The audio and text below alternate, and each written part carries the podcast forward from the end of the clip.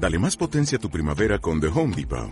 Obtén una potencia similar a la de la gasolina para podar, recortar y soplar con el sistema OnePlus de 18 voltios de Ryobi desde solo 89 dólares. Potencia para podar un tercio de un acre con una carga. Potencia para recortar el césped que dura hasta dos horas. Y fuerza de soplado de 110 millas por hora. Todo con una batería intercambiable. Llévate el sistema inalámbrico OnePlus de 18 voltios de Ryobi. Solo en The Home Depot. Haces más. Logras más. Hola, bienvenidos a las noticias de MMORPG, las noticias más fresquitas y templaditas que puedes encontrar en toda la red. Hoy aquí en Random Topic os traemos las últimas noticias de MMO del año. Pero no por ello son malas, Geek.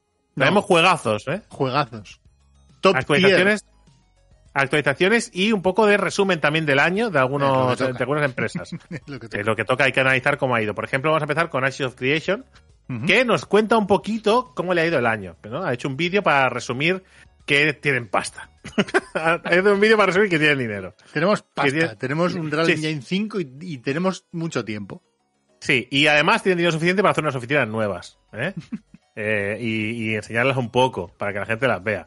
También hace resumen de que ha sido el año en el que, en el que bueno, pues han podido fichar a más gente, han podido pasar su juego, están pasando su juego a un Real 5, y también es el año en el que claramente eh, se postula como un gran MMORPG de cara al futuro, porque entre el apoyo de la gente y el apoyo monetario, pues eh, ya se ven, se ven, se ven vencedores se ven ya que esto va en serio, que esto va a salir sí o sí y que va a funcionar más o mucho más, pero que va a funcionar bien. Entonces nos cuentan un poquito esta historia. Nos cuentan que eh, a partir del el creativo Steven Sharif, que ustedes pueden ver eh, cada mes el, el- el progreso significativo que hemos ido haciendo, hemos ido mostrándolo y queremos seguir mostrando ese, ese desarrollo poco a poco, porque una de sus principales bazas es que cada mes anuncian o enseñan lo que están trabajando, ¿no?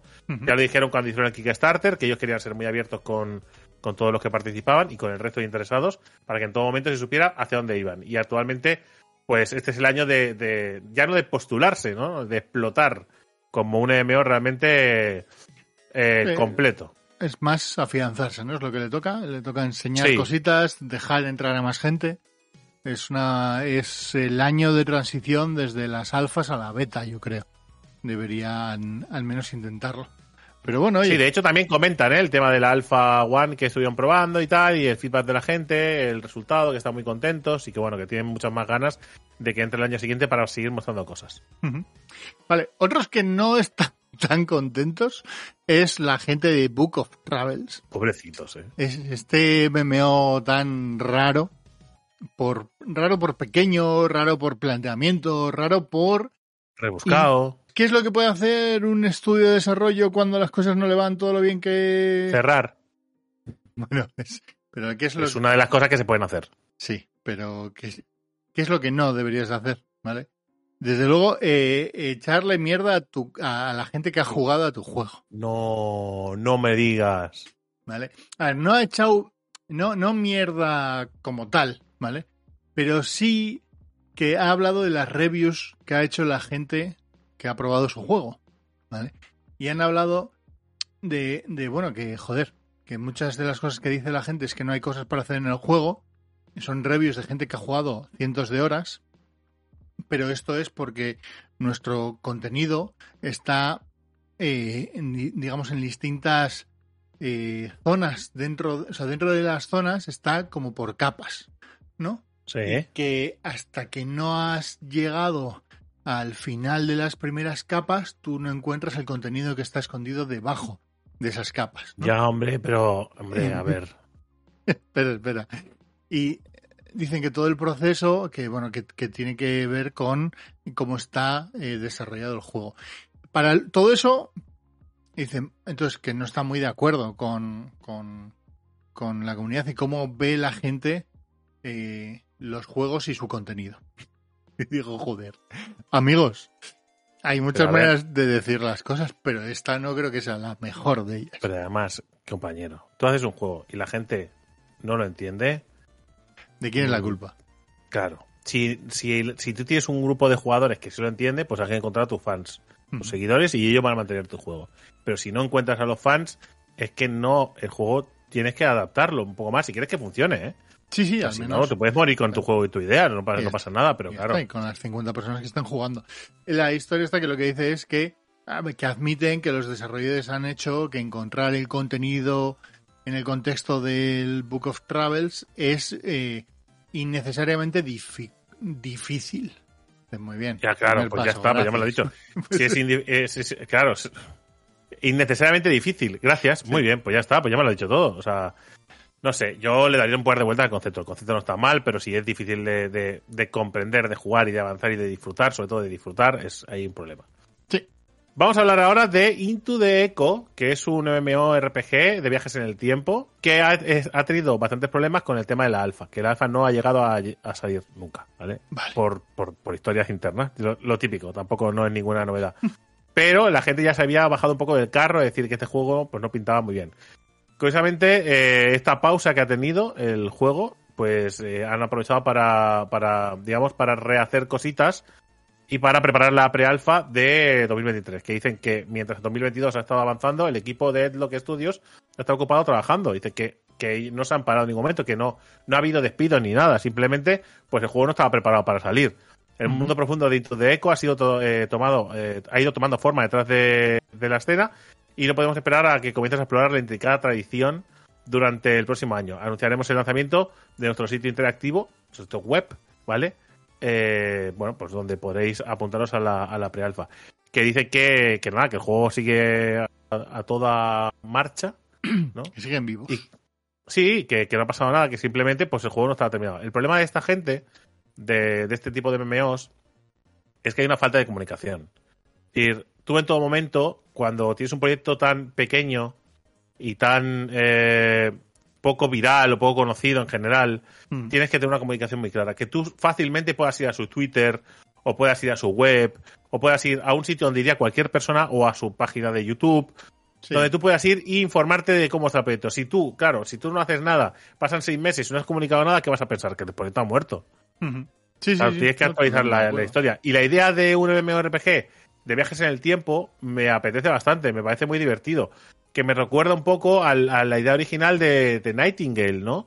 Pero vez, con- en vez de ir a otro mundo, vas a otras épocas. ¿no? Me recuerda un poco. También está el ARPG, no recordaré el nombre ahora, que también tiene temas de, de- temas de, historias de tiempo. Sí, pero que no sé, me parece que a estos juegos lo que le falta es una comunicación más clara. Que no sé si es porque ellos mismos dudaban de si el juego saldría adelante y no querían meter la pata, O si simplemente han dicho, bueno, pues cuando tengamos algo que decir lo diremos. A veces, decir, hey, estamos aquí, vale. Sí, sí. No. Pero tampoco hace falta abusar. No hace falta hacer como Camelot Unchained, porque vamos Ahí a va. hablar de Camelot Claro. Que te Vale. enseña hasta los bocetos que ha hecho él en el váter. Es que, ¿qué es lo que han hecho de nuevo en su blog post de noviembre? Por favor, dime Bueno, que no me, no me vas a enseñar armas, dibujos, ni nada de historias de estas. Pero bueno, vamos a... Básicamente han recordado que han recibido 15 millones de dólares. Ey, que os acordáis que lo dijimos la semana pasada, pues os lo vuelvo a recordar, que tenemos Eso 15 es. millones. Y la anterior. Y, y lo han acompañado con eh, un montón de imágenes No, de ¿ves? armas.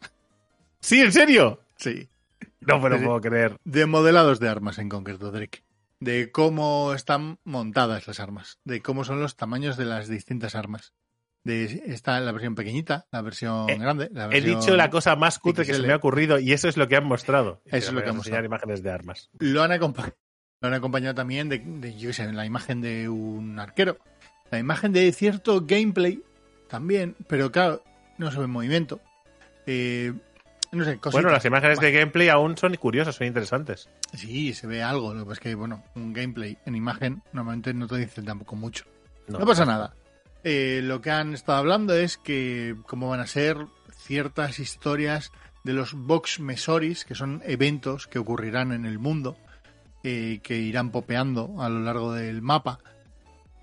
Eh, en general, que siguen haciendo cosas. Que tienen 15 millones y mira, mira qué dibujo nos quedan más guapos con esos 15 millones. Estamos dibujando que con los billetes. Y que, y que a- antes, donde había una línea sin sombra, ahora hay una línea con sombra en el PPT.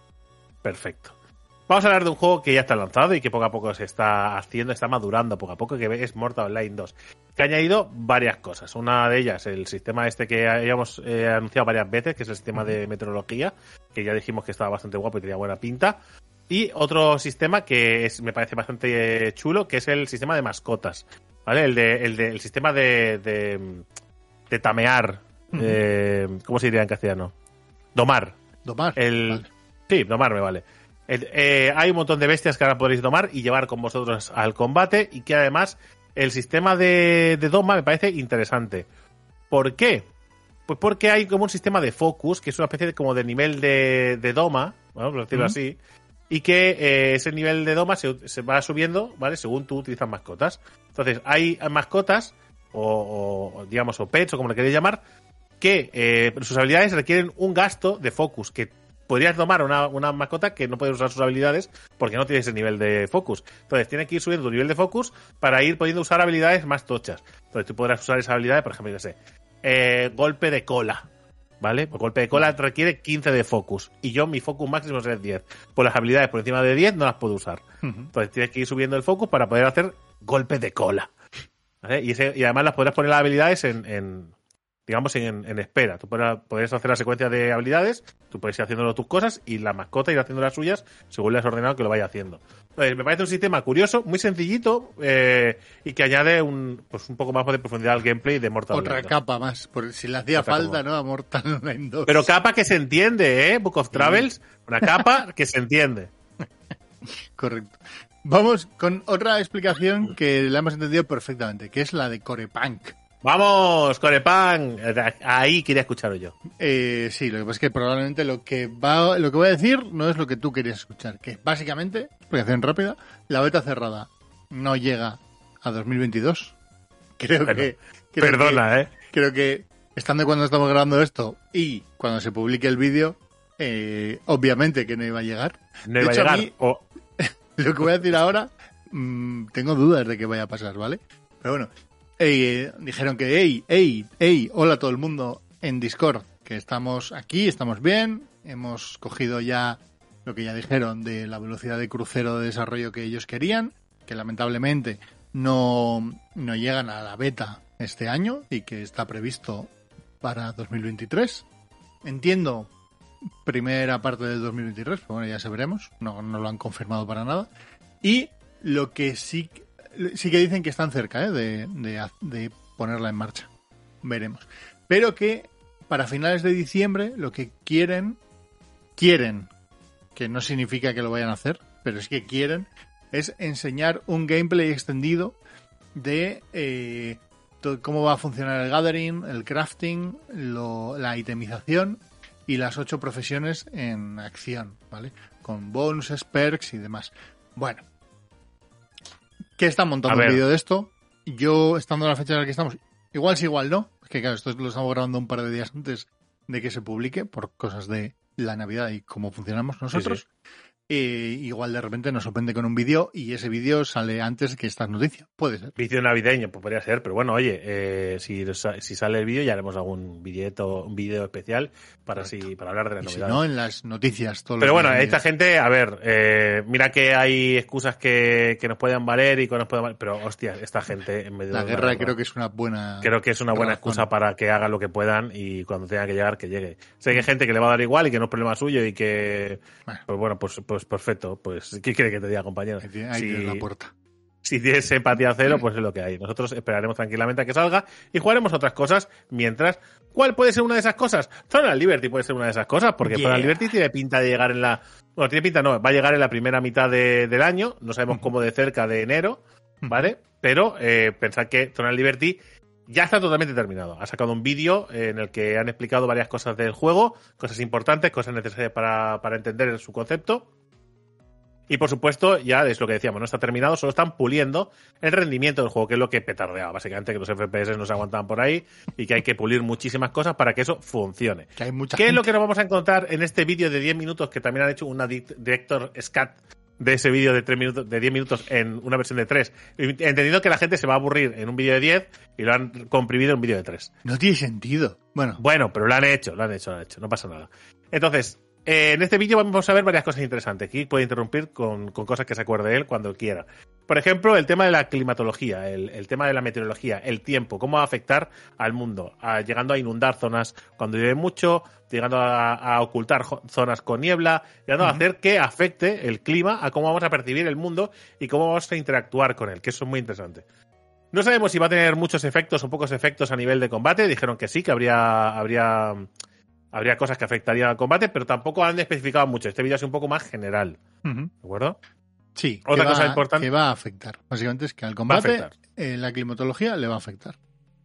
Entonces, eh, otra cosa importante que han comentado es el sistema de, de PvP y PvE. Creo que es una cosa súper básica para entender este juego. Y si bien es un juego que va a tener un PvP claro y abierto, también han especificado que es como lo hemos entendido nosotros, gente, ¿vale? En ese vídeo, porque tampoco te lo dicen súper claro, como no te hacen un esquema de cómo funciona el PvP, pero que la mayor parte de zonas serán, eh, serán eh, de, protección del PvP, que no se podrá hacer PvP, o sea, serán simplemente PvP y que habrá zonas que se habiliten en determinados momentos con determinados eventos donde se irá a hacer PvP allí.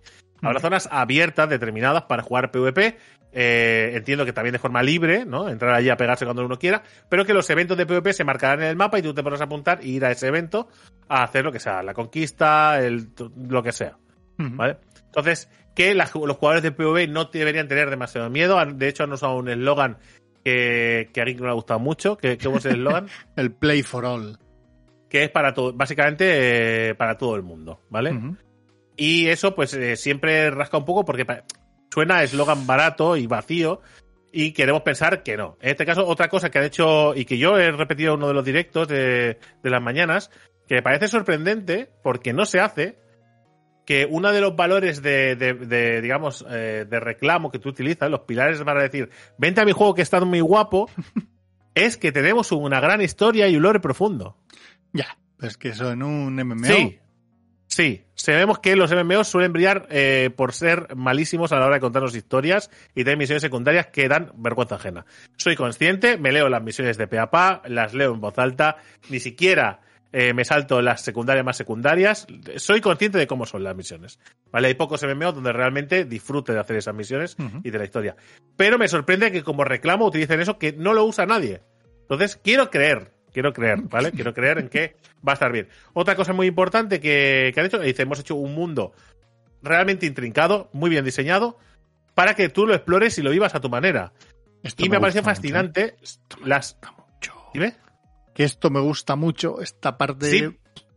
Claro, porque esto sí se ha visto en imágenes. El nivel de la historia sí hemos visto cosas de NPCs, pero tampoco es bueno saber lo que estaban haciendo, ni lo que está pasando. Pero aquí sí hemos visto mazmorras, zonas con diferentes niveles, combatientes o gente explorando diferentes. ¿Sabes? Que parece un mundo muy vivo y muy, intrincado y muy relacionado unos puntos con otros y que va a merecer la pena que te pierdas, que explores, que vagues, que, que disfrutes, ¿no? De viajar y de, y de dejarte llevar. Y eso creo que lo hace muy especial. Evidentemente, mm, habrá que verlo en juego. Todo esto es muy bonito, yo- porque ya sabéis que yo siempre quiero creer y todo esto es muy bonito, pero habrá que verlo eh, en directo y ver cómo funciona. Porque creo Mira, que... eh, Hay un dime. momento donde la cámara empieza a flotar por el mapeado, a bajar y bajar niveles, que cuando piensas, pues ya está, ¿no? Y baja como otros 5 o 6 niveles más para acabar saliendo a una zona abierta de debajo del mundo. Que dices, ¿qué cojones? Hay que decir, que han subcontratado a Miyazaki, a la gente del Den Sí. Ring, para hacer el diseño de, es- de este mundo. Sí que es verdad que nos suena un poquito a los, a los de- al desarrollo de, al mundo del Elden Ring por, por cómo está eh, expuesto, ¿no? Evidentemente salvando la distancia, que nadie se Sí. ni nada, ¿vale? Estamos hablando No. de un MMORPG que es mucho más complejo a la hora de, de, de diseñar eh, que un juego de un solo jugador, por, supuesto. porque tienes que hacer eventos, mazmorras y todo eh, sin batallas de carga, porque es un mundo abierto y eso, eh, bueno, pues pasarán cosas, petarán cosas, petarán. Pero en general, todo lo que he visto me ha parecido, eh, me ha transmitido buenas sensaciones. Creo que la idea es buena, es fresquita, es moderna, creo que se entiende, creo que van por buen camino. Habrá que acabar de ver si, si usan el formato free to play o si usan el formato free to play, que creo que serán Ujú. los dos que pueden valorar.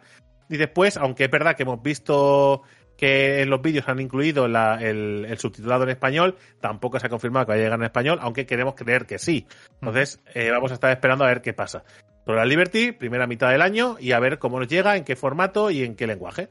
Sí, el único punto adicional, yo creo a todo lo que has comentado, es que han explicado el sistema de clases en cuanto a que no te crearás una clase y, y ya está, y crearás con ese personaje eh, pues tu warrior defensivo eh, hasta el final, sino que eh, tu personaje podrá ser cualquier clase en función del arma que te equipes. Es el único punto de este, digamos, ¿no? Los juegos o tiran por un lado o por otro, en este caso han tirado por este estilo que lo hemos visto en, en tantos otros juegos, o sea, no, no, es, no es algo especial de Zerran Liberty, pero es interesante porque te permitirá de alguna manera con tu personaje ser lo que quieras ser en cualquier momento. Porque no he terminado de aclarar si va a haber una trinidad o si o qué tipo de gameplay va a haber. A priori, ¿no? Todo apunta a que podría haberlo, pero de momento son todo elucubraciones. Sí, de hecho, para ser un vídeo que prometía desvelar o muchas cosas, no es que no haya desvelado, no es que no las haya desvelado cosas, pero se ha, ha, sabido a poco, ¿no? Mm. Esperábamos una actualización de la web con, con, las clases definidas, con un montón de info, que entiendo que llegará en el primer trimestre, el primer mes del, del año que viene. Eso sí, están, que están en ello. Esto, como hablábamos fuera de las cámaras, Drake y yo, es un arranque del proceso de lanzamiento del juego. Que sí. por lo visto o sea, va a ser un proceso interesante y le van a dedicar muchos recursos, yo creo, en Necesoft a, a este juego. Es la parte, sobre todo, muy buena. Y vamos a terminar, Drake, las noticias de hoy, las últimas noticias de MMOs del año. Uno con... de los hits del año, ¿no? Correcto. Con Lost Ark. Iba a decir. Me gusta. Todo el mundo pensaba que iba a ser New World, ¿eh? Ay, pues no. no. Me llamáis pesado. Eh... No me quiero convertir en la versión de Geek de Final Fantasy XI, pero con New World. No. Vale. ¿Qué es lo que ha hecho la buena gente de, de Lost Ark? Eh, enseñar la hoja de ruta que tienen para la primera parte de 2023. Como me gustan las hojas de ruta, ¿eh? Sí, a ver, por resumirlo un poquito, ¿vale? En enero, gente, estará el evento de The Witcher. Este cruce que hemos hablado las últimas semanas, meses. Bien, ¿vale? Gerald de Rivia siempre suma, bien. Gerald a tope. Eh, además de actualizaciones que hagan de parches y demás, de mejoras. En febrero tendremos la celebración del aniversario. Un año que salió los Stark y se inundó de bots. ¿Vale? Bien, hay que celebrarlo también. Eventos especiales planeados para esto. El continente de Rowan, que lo añadirán en febrero, con nuevos requerimientos de objetos y demás. Recordar que este parche es larguísimo, o sea, esta ruta es larguísima. Entrad en la página de playlostar.com sí. y ahí podéis leer todas las cosas porque aquí va a hacer un, un una, vamos a daros cuatro resumiendo estoy claro. leyendo lo que aparece en en el titular vale correcto exactamente en marzo me voy a parar un momento porque en marzo van a incluir el campo de batalla de Tulubik que es una actividad de PvP donde montarán un campo de batalla de 48 versus 48 ojo masivo eh poca broma eh con bases que capturar, PvP me refiero, dirá, oh, sí. masivo, 48, ya es tú. Bueno, Joder, para ser 100 PvP. personas ahí en PvP, bien. Sí, es. Un re, es, Un real versus real. Eh, un campo de batalla. Para, la partida normal será de 48 jugadores en cada bando y luego habrá una especie de partida amistosa que estará por ahí, ¿vale? A, requerirá una serie de rangos de facción y nivel de objetos para poder participar y listo. Y luego, además de todas las actualizaciones que vayan sacando, todo esto además lo iremos cubriendo durante estos meses. En abril tendremos ¿qué? ¿Qué es lo que qué es lo que busca la gente en los MMOs? Nuevas clases. Pues nuevas clases, correcto. Nuevas clases. Entonces, en ¿De abril, qué es lo que se quejan los jugadores de los Tark? demasiadas clases. No, se quejan de que las clases que vienen llegan con demasiada ropa. Eso es de lo que se quejan. es, esa es la queja que me harto de leer en Twitter. Censura, mucha ropa. Entonces, tendremos a la artista, que efectivamente llegará vestidita en Europa, en Occidente. ¿Vale? Eh, no enfadarse. Joder, que la De peña... verdad, que la gente, de verdad, ¿cómo por ir por cuatro trajes? ¡Censura! ¡Censura! En fin. Esto es todo. Iremos sabiendo más. Además añadirán un mo el modo difícil de Prel Safa, el asalto del guardián de Hanutam Hanumatan y... Ojo, es un monete gordo, ¿eh? Me gusta, ¿eh? Un monete gordo y dorado y, y con... Y pintado. Impone, impone un montón, me gusta. Es King Kong. Pero me gusta, me gusta bastante. Como me gustan las noticias de MMORPG que terminan hoy aquí, son las últimas del año. Espero que les hayáis disfrutado. Nos vemos en la siguiente semana, el próximo año, con más noticias, con, con más hablando de MMORPG, con más noticias de videojuegos, con directos, con todo. Gente, feliz entrada de año. Nos vemos en el siguiente vídeo. Hasta luego. ¡Chao!